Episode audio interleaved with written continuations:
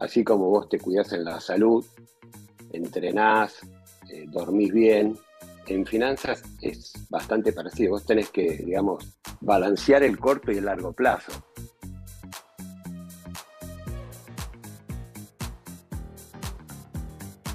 Bienvenidos a Pathfinder 50 Plus. Bienvenidos a todos. ¿Qué tal, Ale? Bienvenidos a todos a este nuevo episodio. Bueno, hoy tenemos a alguien que, digamos, tiene un vínculo de muchos años conmigo, yo diría desde la primaria, que lo conozco. Mucho. Eh, hemos hecho primaria, secundaria, universidad juntos como contador público, aunque no ejerza, eh, lo conozco desde, desde, todo ese tiempo. Y es alguien que nos puede aportar mucho desde una mirada financiera para los más 50. Así que bueno, presento a Marcelo Brock, especialista en el mundo financiero. Un gusto, Marce, tenerte acá. Muchas gracias, Ale. La verdad que les tengo que agradecer yo que me hagan participar de estos podcasts. La verdad que los, escuché todos, desde que empezaron.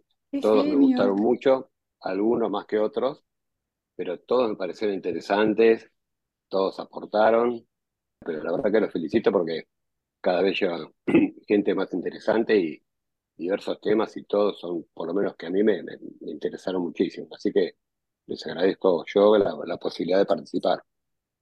Gracias, Muchas gracias por esa evolución también. La verdad que nos llena el alma de sentir que estos episodios van aportando y sumando valor a, la vida de, los, de las personas que los escuchan. Así que bueno, vamos a arrancar, Marcelo, con, con que nos cuentes un poquito eh, qué estás haciendo hoy, a qué te dedicas. Hoy digamos, tengo como dos ramas. Tengo una consultora con un amigo que asesoramos pymes, siempre en temas vinculados mucho con las finanzas. Y por otro lado, y esto lo hago con otro grupo de gente, asesoro personas para administrar su patrimonio. Digamos. Es gente que ya ahorró plata y que ya tiene plata y que la ayudamos a que, a que se mantenga, digamos, y ojalá se incremente. Digamos. Ese es un, un aspecto de mi tarea diaria, digamos, y el otro es vinculados con pymes argentinas, eh, y como te decía, siempre con un enfoque de finanzas, aunque la verdad es que en la pyme ¿viste? se mezcla todo, es difícil separar, digamos, finanzas del resto de las cosas, pero bueno, mi expertise eh, viene, viene por ese lado. Yo soy contador público, después estudié finanzas aparte y trabajé siempre en este rubro para varios grupos internacionales y mientras tuve relación de dependencia me vinculé más que nada con personas. O sea, nosotros trabajé en lo que se llama Portfolio Management Group, Private Banking, que eran cosas vinculadas con el dinero de personas físicas.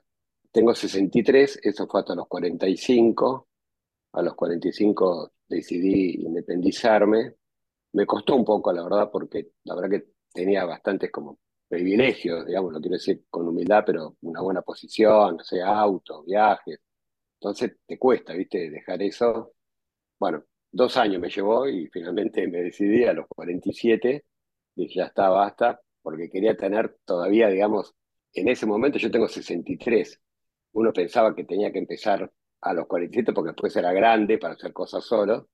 Ahora me doy cuenta que, que no, pero no me arrepiento igual de nada, ¿no? Así que esa es un poco mi expertise. Si quieren, por ahí empezamos por la parte de las personas. Claro, Marce, eso te iba a preguntar. ¿Cómo poder eh, anticiparse desde el punto de vista financiero cuando uno ya pasa los 40 años y además no tenemos una formación financiera en general todos, los profesionales incluidos de las distintas áreas? Bueno, ¿cómo, cómo podemos hacer para mejorar este aspecto? ¿Qué, ¿Cuáles son las cosas que vos recomendás más allá de tus clientes, pero en la previa, ¿no? Si uno tuviera que recomendar algo a nuestro grupo de preparación en el mundo financiero, ¿qué sería eso, no? Claro, bueno, mira, es muy interesante la pregunta. Te digo, en el tema de las, de las finanzas, cuando uno dice me voy a preparar para tener una buena vejez, digamos así, así como vos te cuidás en la salud, entrenás, eh, dormís bien, en finanzas es bastante parecido. Vos tenés que, digamos, balancear el corto y el largo plazo. si fuera de salud, si bueno, como lo que quiero cuando soy joven, después cuando soy grande, estoy enfermo, estoy gordo, tengo diabetes, no sé, tengo sobrepeso, no puedo llevar a mi nieto a pasear. Con las finanzas es lo mismo, digamos. Si uno cuando gana plata de joven se la gasta y no ahorra, lo voy a hacer es muy fácil y muy simple, pero cuando es más grande tiene menos, obviamente. Entonces, yo siempre, viste, digo, fácil, fácil, no hay nada. O sea, si vos lo tenés fácil cuando sos joven, la tenés más difícil cuando sos grande, porque te gastaste la guita, en este caso particular, y después la tenés que remar. En cambio, si vos decís, bueno, voy a hacer la difícil fácil, vas sacrificando consumo, digamos, de corto plazo y beneficio inmediato en pos de un ahorro para tener una, una vejez más tranquila, digamos, y más relajada, digamos.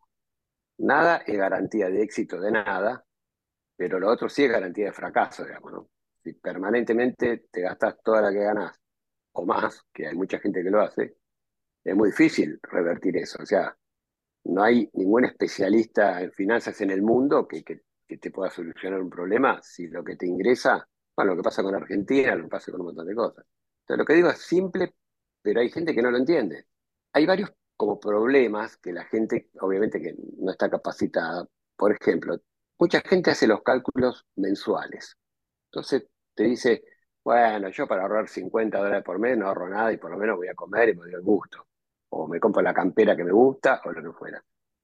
Bueno, lo primero que yo le recomendaría a todo el mundo es que los cálculos los haga anuales y no mensuales. Porque si no, nunca te da nada y nunca te incentiva nada.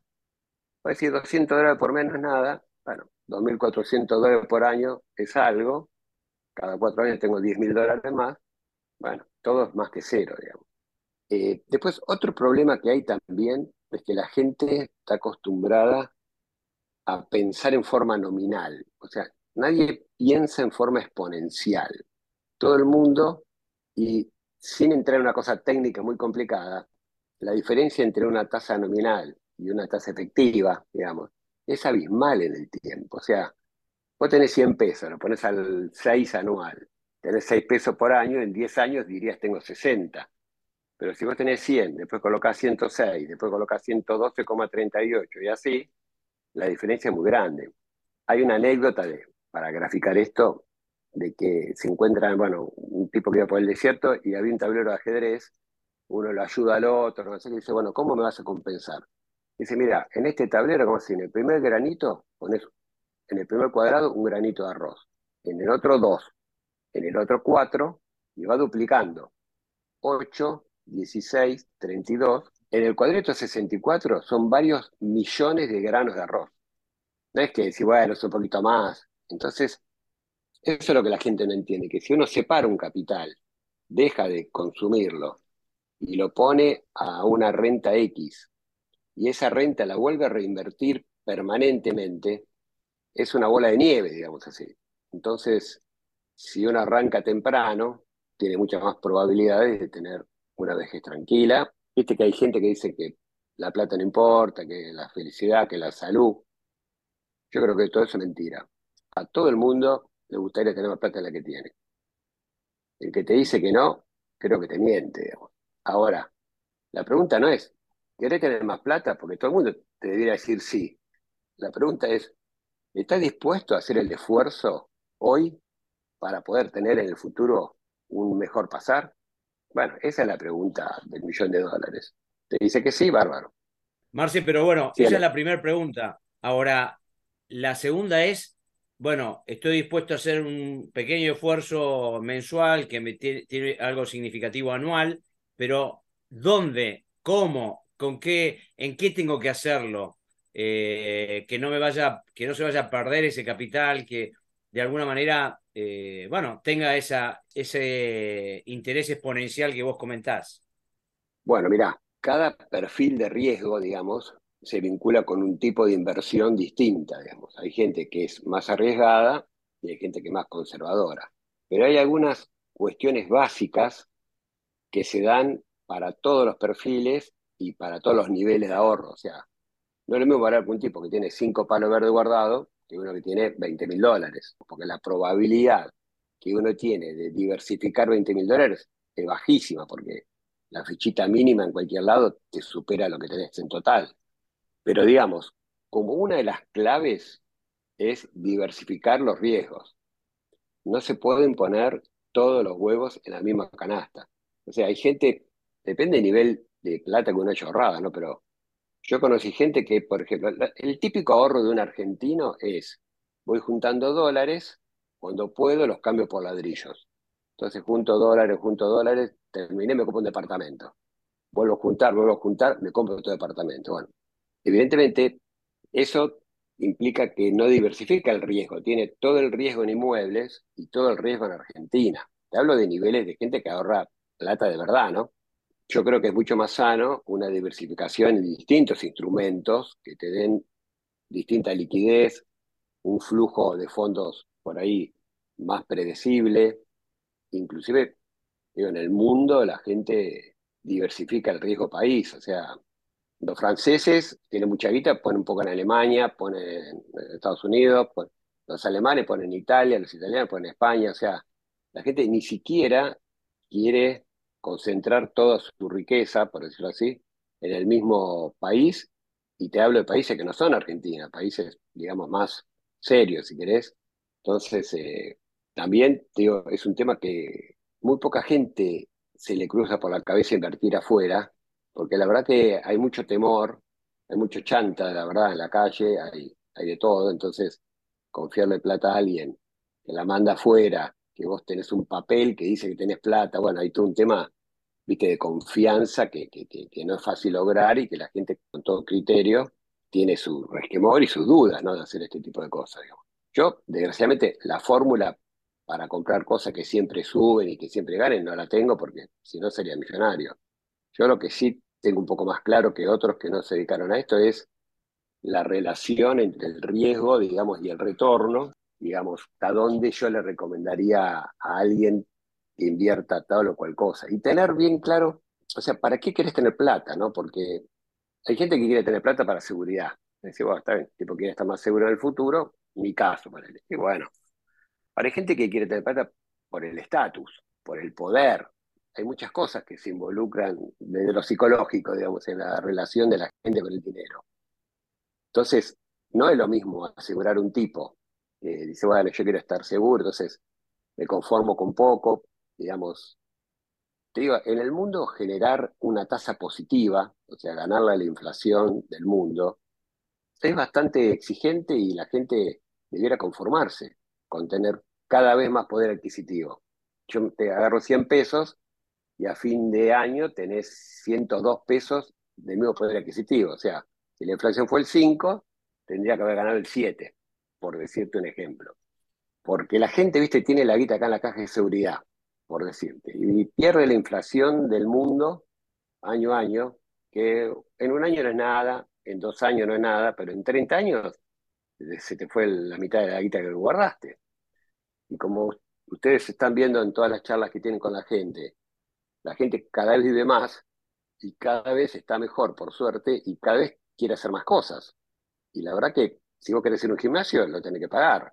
Digamos, si querés eh, viajar, tenés que tener la guita para el pasaje. Viste, yo creo que este tema de, que por suerte todos vamos a vivir más, involucra una necesidad aún más fuerte de, pensar en este aspecto, ¿no? Más allá de que decía antes. La salud es muy importante porque por más que estés lleno de guita, si estás enfermo no te sirve, obvio, pero bueno, hay que cuidar varias cosas.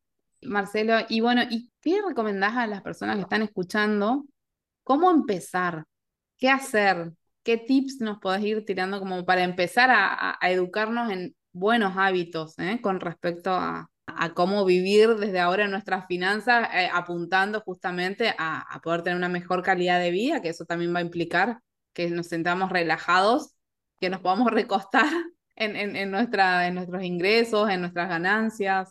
bueno, ¿qué, ¿qué recomendás? Lo primero que hay que hacer es pensar en esto y tomarse, no digo volverse loco, pero no sé, dos horas por semana, por decirte, que agarre un papel, un lápiz, vea qué guita tiene guardada, que sería el stock ¿no? de plata, el flujo que tiene, y hacer unas cuentas simples decir, bueno, yo tengo este stock de plata que no la uso, que me genera esta renta, tengo este flujo, gasto tanto por mes, digamos, fijo, tengo eventualidades como podría ser, me voy de vacaciones, cambio el auto. O sea, no es lo mismo un gasto fijo, recurrente, sistemático, que un gasto eventual. esos, te digo la verdad, no son los que te funden, ¿viste? Si vos de golpe te hiciste un viajecito más de lo pensado y te gastaste un poco más de guita, te ibas a comprar un auto y te compraste un auto un poquito más caro, eso no te funde. Lo que te, lo que te termina de, de liquidar los ahorros es el gasto permanente, sistemático y consecutivo mensual, que muchas veces inclusive te diría que hasta ni se disfruta, digamos. Eh, no sé, comprar un auto cero te genera eh, una, un, impuesto, digamos, muy alto, permanente, de patente, seguro, etcétera. Vos tenés a pensar, un flaco tiene, no sé, 50 lucas en un auto, 40 lucas, la guita que le sale, obviamente que tomándose Uber, por decirte, le saldría menos guita de la que gasta para mantenerlo. Y el capital estaría invertido en algo que le rindiera una tasa. Por ejemplo, se compra otro auto distinto, dos, y los da a laburar a dos personas que manejen como si fuera el sistema de Uber, Didi, cualquiera de esto, y le dan guita. Se meten un gasto y tiene un ingreso. Ahora vos me decís, sí, pero yo llego el fin de semana, laburo toda la semana, y quiero ir con mi mujer y con mis hijos a dar una vuelta, ¿qué voy a hacer? ¿Voy a tomar un Uber? Bueno, no, mejor es tener el auto, obvio. Si tenés guita para hacer todo, está bárbaro. Tenés que tener tu auto y disfrutar. Ahora, si vos pensás en el futuro y decís, bueno, prefiero no tener este gasto, cochera, no sé, patente, bueno, viste, es un fongote de guita. Por eso, tío, en el mundo está cambiando, viste, mucha gente usa Uber, digamos, si no tienen auto. En New York, la verdad que nadie usa auto, en Londres tampoco. Eh, viste, vos en Londres, para meterte a la ciudad, tenés que ser millonario, porque tenés que pagar 20 pounds solamente para entrar. Aparte el estacionamiento. La gente va en subte. Tipo que ganan, no sé, 8 mil libras por mes, van a trabajar en tren. Acá hay gente que viene en el auto a laburar al centro, viste, no sé, ponerle de San Isidro, de Pilar, deja el auto en un estacionamiento todo el día, paga, no sé, 10 lucas de, por día de estacionamiento. Bueno, flaco, si querés pensar en el futuro y no tenés mucha guita, tomate el tren. No, no, no quiero parecer un, verdugo ni, un tipo que, quiero que la gente no disfrute de la vida, pero la verdad que, por eso te digo, siempre es un tema del, equilibrio entre el corto y, viste, ahora este pie te dice, mira, yo qué sé lo que va a pasar mañana, me puede matar un auto, viste la pandemia, bueno, me la gasto, está bien. nadie puede decir lo que está bien y lo que está mal, el tipo decide. Yo simplemente trato de sugerirle por lo menos que lo piense y que lo vea. Y la verdad que tangibilizar las cosas es muy práctico. O sea, vos ves un papel con los números y decís, uno a este ritmo no llego, no la tengo que mantener mi hijo, y ahí te pones a pensar en serio si querés seguir viniendo en el auto al centro. ¿Entendés? Desgraciadamente en la Argentina eh, no se puede vivir de la jubilación si no tenés un ahorro bueno. Diría que en el mundo es así, es casi muy pocos países vivir de la jubilación. Pero bueno, yo no tengo la fórmula mágica para que la gente siga disfrutando de la vida y cada vez tenga más plata. Tenés que ganar más. Mira, Warren Buffett tiene una frase famosa que dice el que no puede. Warren Buffett es un tipo que administra portafolio, ya tiene 90 años, un genio de las finanzas. Él dice: si no podés ganar plata mientras dormís, cuando estás despierto tenés que trabajar un montón. Entonces, lo que el tipo quiere decir es: viste, si vos tenés guita guardada, digamos, no sé, haces un plazo fijo vos dormís y, de noche te rinde. ¿Entendés? Entonces, eh, ese es el punto, ¿viste? La verdad que si nos escucha alguien que ya tiene 60, por ella no llega, porque por más que, ¿viste? Ahora, un pibe de 40, si guarda el 10% del ingreso, ponele. Yo te diría que apunte al 20%, porque todo el mundo puede vivir con menos vida la que gana. Yo tengo amigos que se quedaron sin laburo de golpe me dice, Marce, nunca pensé que se podían gastar los, bajar los gastos tan rápido como lo tuve que hacer. Tenía un jardinero que lo echó de cortar el pasto, el piletero le tira, te digo, gente que vivía bien, ¿eh? ¿Eh? no sé, yo cuando trabajaba en el 2001 en, el, en, un banco y me bajaron el salario por la crisis, le puse gas al auto y tenía un auto lindo, con un baúl le puse gas, por decirte un ejemplo. Después, bueno, recuperé y, y cambié el auto y me compré otro. Siempre se puede gastar menos plata de lo que uno gasta y no implica bajar la calidad de vida. Marcel, de, alguna manera lo que vos estás diciendo es, a ver, eh, sacrificar algo en el hoy, en el presente, sea a los cuarenta y pico, a los cincuenta, eh, o antes, un cambio de mentalidad en el sentido de, bueno, tal vez en ese momento, a los cuarenta y pico, cincuenta, te da la posibilidad de tener dos autos y pensarlo de otra manera, bajarte un poquito de esa, de esa forma de pensar y pensar que esos activos que estás teniendo, en realidad los estás transformando en un gasto permanente y podrían ser una inversión permanente para, para disfrutar más cuando llegues a los 70, a los 80 o a los X años con este nuevo criterio de longevidad. Pero bueno, que algo tenés que sacrificar hoy. Y eso es un cambio realmente radical también de pensar, de pensarnos en el presente, ¿no? A los 40, 50 o inclusive 60, yo te digo también, ¿no? Porque pensando que uno puede seguir trabajando hasta los 70 y pico, 80 y generando ingresos, ¿no? Inclusive, fíjate que siempre se habla que uno debiera trabajar en algo que le gusta, porque es como que no trabajar y disfrutás de la vida todo el día haciendo cosas que te gustan.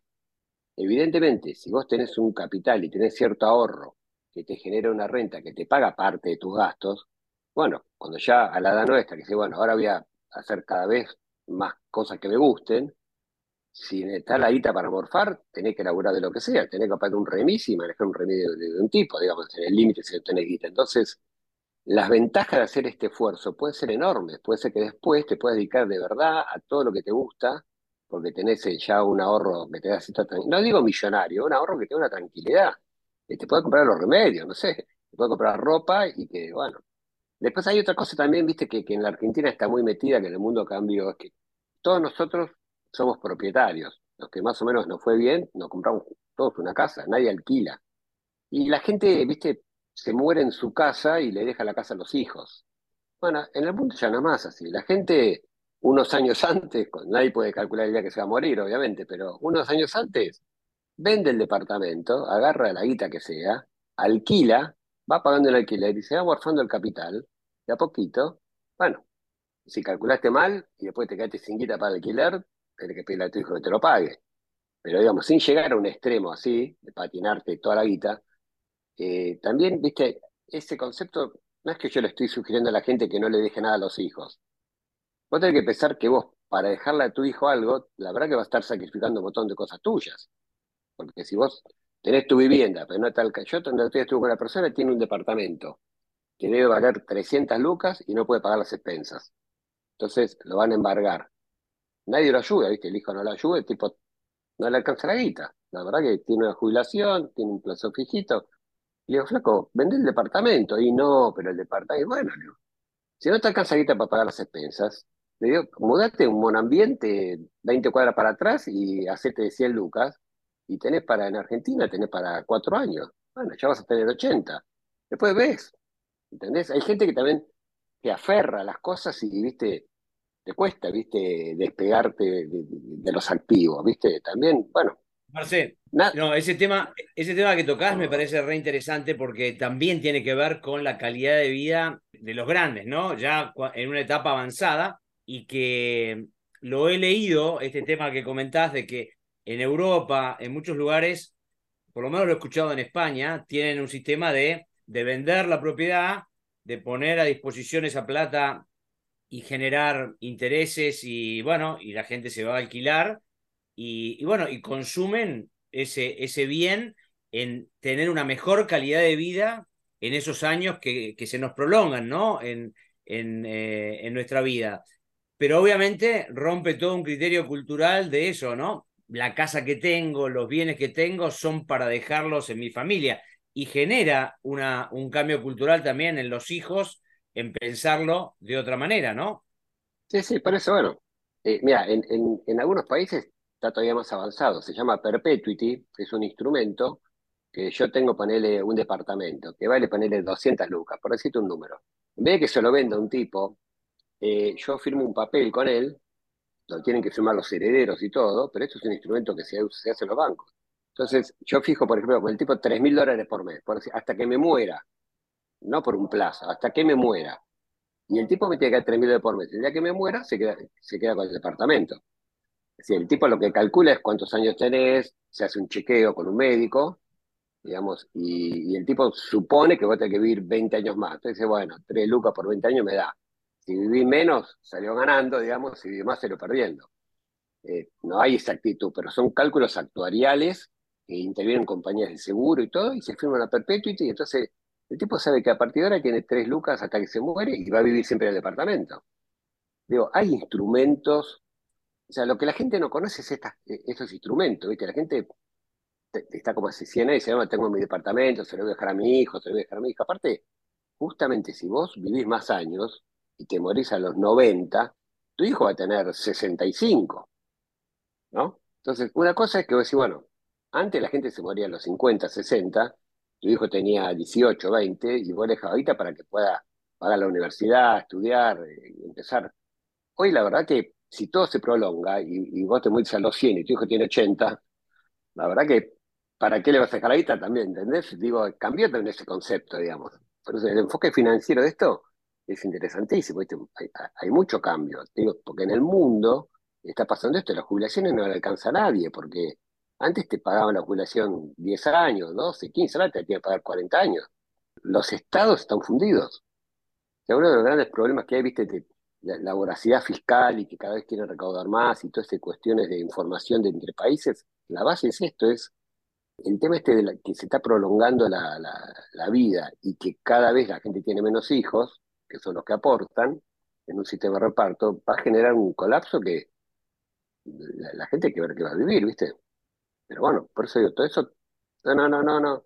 No quiero tener una charla pesimista y que la gente mañana se suicide porque es feriado y que aproveche y se tire al balcón. Digo, son cosas normales. No sería la idea. No, por eso, la idea es, si viste que vos decís, no sé, me cuido, voy al gimnasio y porque sé que después esto me sirve porque cuando sea grande voy a estar bien y vas contenta al gimnasio. Es un hábito que, que, entrenás y, y, vas a comer grasa y si no, no la como y me como mejor algo más sano y no como multiprocesado porque sacrifico cosas de hoy para estar mejor mañana. Y te gustaría comerte todos los días un helado, pero no te lo comes. En la vida no se puede hacer todo lo que uno quiere, tenés que elegir. Bueno, esto es parte de eso, digamos. Entonces, si te vas a ordenar físicamente, mentalmente, te ordenaste económicamente. Es importante, ¿viste? No es que la gente dice, bueno, si estoy sano, rodeado de afectos, bueno, la plata va y viene. No es así. Yo, trabajé administrando portafolios y vi cosas terribles de familias y de peleas por guita. Las peleas más jodidas de, la, entre parientes siempre son por plata o infidelidad. Son los dos rubros, digamos, donde más, ¿no? Marce, bueno, y tomando otro rumbo ahora en, la charla, si vos hoy no te dedicaras a esto, nada que ver con los números, la finanza, ¿qué harías? ¿Qué estarías haciendo? O por ahí, eh, o lo, estás posponiendo para más adelante. No, no, no. En la pandemia hice un curso, un curso de coach, pero un curso, no me dieron título ni nada, simplemente aprendí las herramientas básicas. Y si no me dedicas a esto, me dedicaría exclusivamente, si pudiese, ¿no? Si hay gente que cree y me contrata, eso sería una cosa que me gustaría, la verdad. De hecho, yo con varios de los clientes que, que estoy con el tema de la administración de las inversiones, charlo bastantes cosas, ¿viste?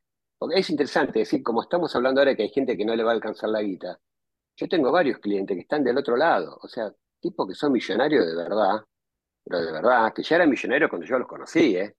Siguen laburando y siguen generando, y yo le digo, ¿para qué querés más guita? Digo, pero si a partir de un número, la utilidad marginal es decreciente, ya o sea, si no tenés auto y vas en Bondi, cuando te compraste el auto está chocho. Para después, ya el auto si tiene asiento de cuero, bueno, si tiene techo, si va más rápido, si tiene aire acondicionado en cada asiento, ya no te agrega felicidad a ese.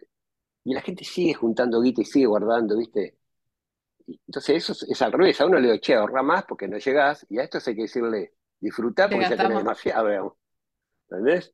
Pasa de todo, ¿viste? Pero bueno, me fui por las ramas, volví al tema financiero, pero te digo, también con las pymes pasan cosas, viste, raras, digamos, ¿no? Porque yo también tengo todo un, tema de experiencia de haber trabajado con, muchas empresas chicas vinculadas con temas financieros, y, también hay mucho desconocimiento de los dueños de las pymes. Entonces este es su problema. Al que le va bien, no te escucha, porque dice, mira, ¿qué me vas a venir a explicar vos que laborabas en un banco? ¿Cómo hacer para ganar guita con ropa si yo fui textil toda mi vida? mi abuelo era textil, mi viejo es textil, ¿viste? Pero si tuviesen orden, un orden, digamos, global, y sobre todo financiero, sería mucho mejor, ganarían lo mismo o más, pero estaría menos estresado, ¿viste?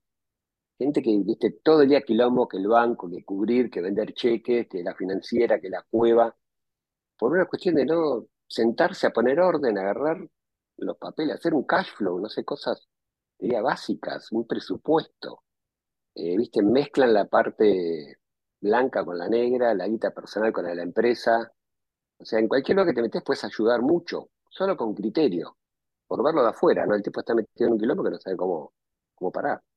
Sabes que ese tema que estás tocando me interesa eh, porque, bueno, en, en, el trabajo que hago con pymes también, los dueños de las pymes, como decís vos, tienen después de varios años, algunos ya por un tema hereditario, que ya vienen de padres que hacen están en el mismo negocio, textil, etcétera, el que sea, eh, retail, lo que sea, y otros porque ya tienen 3, 4 años y que conocen mucho de su métier, pero no conocen de cómo optimizar sus finanzas para que potencien mucho más el negocio que tienen eh, actualmente, ¿no? Eh, y, bueno, y es un tema en donde, en donde hay bastante para trabajar, para, para aportarles, para darles una mirada distinta. Y yo creo que cada vez más las generaciones de emprendedores y, de gente que ya tiene pymes están dispuestos y se, dan cuenta que en varios sectores, como en el financiero, es un tema donde tienen bastante para aprender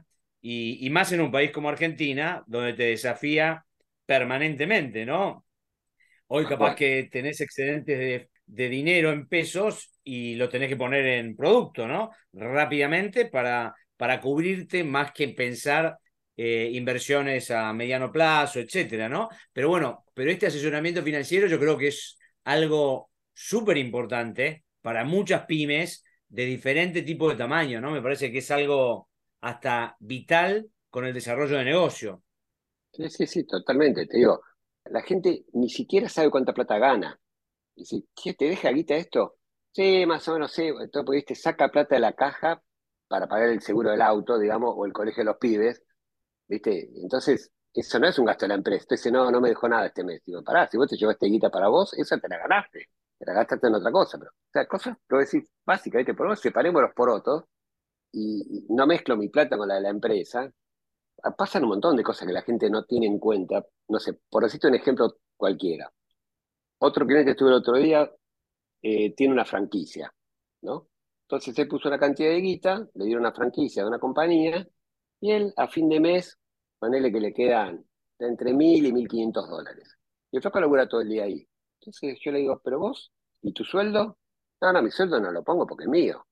Bueno, pero pará, si vos estás laburando ocho horas por día, si te fueras a otro lado, te pagarían algo. Entonces, esa guita que te llevas, que son los mil, mil quinientos dólares, sería tu sueldo un sueldo hoy de 1.500, un palo 500, me parece que un tipo de una posición propia lo gana. Entonces le digo, vos no ganas nada. O sea, vos eh, empatás, pusiste la guita y no ganás nada. O sea, te conseguiste un laburo, pero, pero tu guita rinde cero.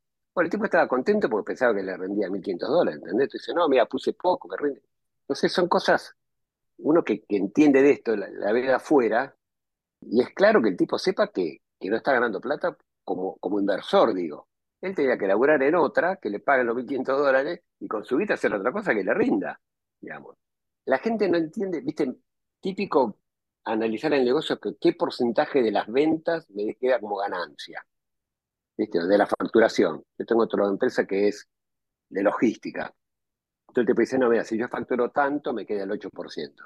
¿Está? Pero vos tenés que ver sobre la guita que tenés que invertir en camiones, no sobre la guita que facturás. Porque vos pusiste, si vos ¿Entendés? O sea, si vos, no sé, te digo otra cosa, tenés un taxi, tenés un Mercedes-Benz, que vale 100 lucas y lo sale taxi. Puede ser sí, mira, me gusta, ¿viste? Entonces vos decís, bueno, gano X. No, no, pará. Vos, ese Mercedes-Benz vale 100 mil dólares. Vos con 100 mil dólares podés hacer todo esto. Decidiste usar un taxi estás usando mal tu capital. Comprate un, auto más chiquito y usa ese. La amortización del Mercedes por usarlo de taxi no se justifica. Estoy dando un ejemplo burdo, pero créeme que las empresas pasan. La gente invierte una guita que no se justifica para el riesgo que asume y el retorno que tiene. No lo analiza. Saca y pone, ¿viste? O a veces al revés, descapitaliza la empresa, saca guita para hacer inversiones muy poco rentables y pide guita prestada a la empresa. Entonces decís, flaco, si tu guita la tenés al 4, ¿para qué pedís guita? Hoy pedís guita al 130 mensual. Y el flaco, la de él no le saca esa renta. No retire más. No retires para pedir prestado, porque vos lo que pides prestado para llevártelo. Cosas básicas, ¿viste? Que uno la ve afuera y dice, bueno, qué simple, pero eh, yo me pongo en lugar, te digo, del tipo, y estos tipos que yo te digo, que yo critico, todos tienen mucha más guita que yo, eh, o sea que yo no le voy a explicar cómo gana plata, porque haciendo estas cosas, igual ganan un montón, en algún lado hacen algo bien, porque si no guita no tendrían. Pero digo, qué lástima, porque si hiciera esto aparte, tendría mucho más, o ganarían más, o ganaría más en tranquilidad, o no sé, algún beneficio tiene que tener, digamos. La pyme argentina no es fácil. ¿eh? Con todo lo que nos estás compartiendo, eh, Marcelo, eh, yo llego a la conclusión que deberíamos, así como uno se va al psicólogo, debería tener su visita por lo menos mensual con su advisor financista, realmente para a lo mejor hacer un plan en función a estas preguntas que vos dijiste que nos teníamos que, hacer y demás, eh, estarías coacheando a la persona, ¿no? Para poder orientar hacia dónde quiere ir y cómo organizarse con sus finanzas en función a ese objetivo. Eh, ¿Vos cómo ves estas nuevas generaciones? Pasan dos cosas. Primero, hay un tema de, que viven el día a día. Te digo, lo veo inclusive en mis hijos, ¿viste? Hijos de amigos, Hoy, viste, vivís el día a día, no te importa si, si guardás, si no guardás, viste, siempre son, no sé si, si tienen más feos o más optimistas o más arriesgados, pero no los veo pensando en el futuro, por lo menos en este aspecto, en económico, no veo mucha voluntad de ahorro. Eh, la verdad que los pide la guita la disfrutan y si después les sobró, se lo guardan. No van a dejar de ir a comer afuera para guardar más, no lo veo. Respecto a las inversiones, ahí veo como un avance porque veo que los pies son más arriesgados, que también es parte de lo mismo, ¿viste? Porque uno se volvió conservador por temeroso para, ver si la pierdo y la necesito después. Los pibes como que dicen, bueno, la pierdo, mañana la gano de vuelta, veo, ¿viste? Entonces, este criterio de, de, riesgo, creo que nosotros cuando éramos chicos éramos menos arriesgados, porque siempre pensando en el futuro, que hay que guardar y que los pibes hoy dicen, bueno, ¿viste? Si me sale bien, pues me salvo, ¿viste? ¿Entendés? Eh, como decir, bueno, prefiero comprar un billete de loto, digamos, que la probabilidad es bajísima, pero si le sale, bueno, bárbaro, ¿viste? ¿Qué? Dice, bueno, me guardo los 10 manguitos y, ¿viste? En un año es tanto, en cinco es tanto. Yo soy de esa escuela, te digo, estoy actualizado, leo, ¿viste? Cosas nuevas, soy, es muy fácil, ¿viste? Prepararte. Yo para hacer posgrado, me levantaba a las 7 de la mañana, estaba casado con dos hijos, iba a la facultad, había un pizarrón con tiza, tenía que anotar un papel y venía a mi casa y estudiaba hoy. Te agarras el celular en el subte y estudiás, ¿viste? Escuchás podcast como los de ustedes, lees, tenés, eh, no sé, el Kindle y lees libros, mucho. Es mucho más fácil para los pibes estar actualizados un montón de cosas y herramientas que antes no, no teníamos. Entonces puede ser que los pibes estén más metidos en estas cosas. A mí me parece bárbaro, ¿eh? te digo, yo creo que este, es como una, una bicicleta que tiene dos pedales, yo te digo, el financiero, es, no digo que es clave, pero es importante, ¿viste? Es importante porque llegado el momento, ¿viste? si vos tenés más plata, pensá distinto, es verdad, vos vas a comprar una campera y mirás el precio, a ver si te la puedes comprar. Si vos tenés más plata, no tenés que mirar el precio, tenés que ver campera te gusta y te la comprás. hay que tener un equilibrio, ¿no? Digamos, y yo, por suerte, nunca tuve que laburar en nada que no me gustó, que me detestó con tal de ganar plata, y hoy te digo la verdad, ya no cabeceo todos los corners, ¿viste? Porque ya, por suerte, elijo algunas cosas y sobre todo con la gente que me junta a hacer cosas. O sea, no es que a cualquier coste hay que tener plata, nada que ver. Pero sí hay que ser honesto con uno mismo y decir, yo creo que si tenés más plata es mejor que si tenés menos. Como con la salud, como con todo, ¿viste? Si dormís más horas es mejor que si dormís menos, porque descansas más y estás más con más energía, y esto va por el mismo carril, creo. Pero hay gente que, viste, no, no lo reconoce, le parece mal decirlo, como, no sé, como si fuera una cuestión de avaricia o muy materialista, que son todos términos peyorativos y que yo creo que, es una concepción errónea, digamos. Debe ser lógico.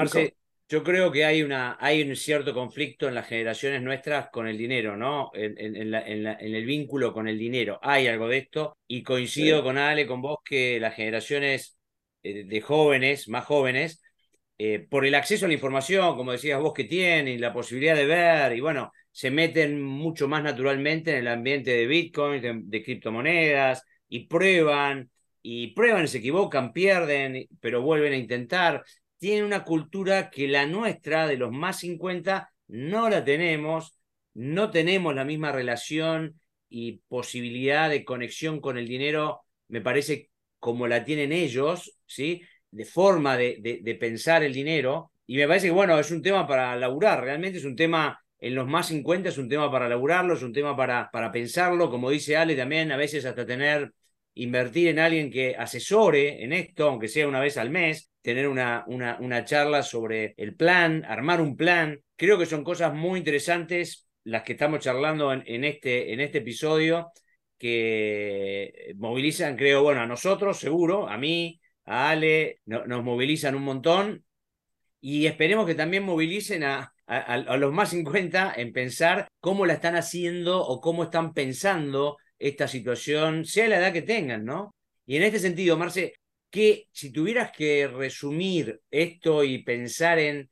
qué dejarnos picando en la cabeza, ¿sí? Como algún concepto, alguna idea que, que, bueno, que, nos deje resonando en línea con lo que estamos hablando, ¿no? ¿Qué sería?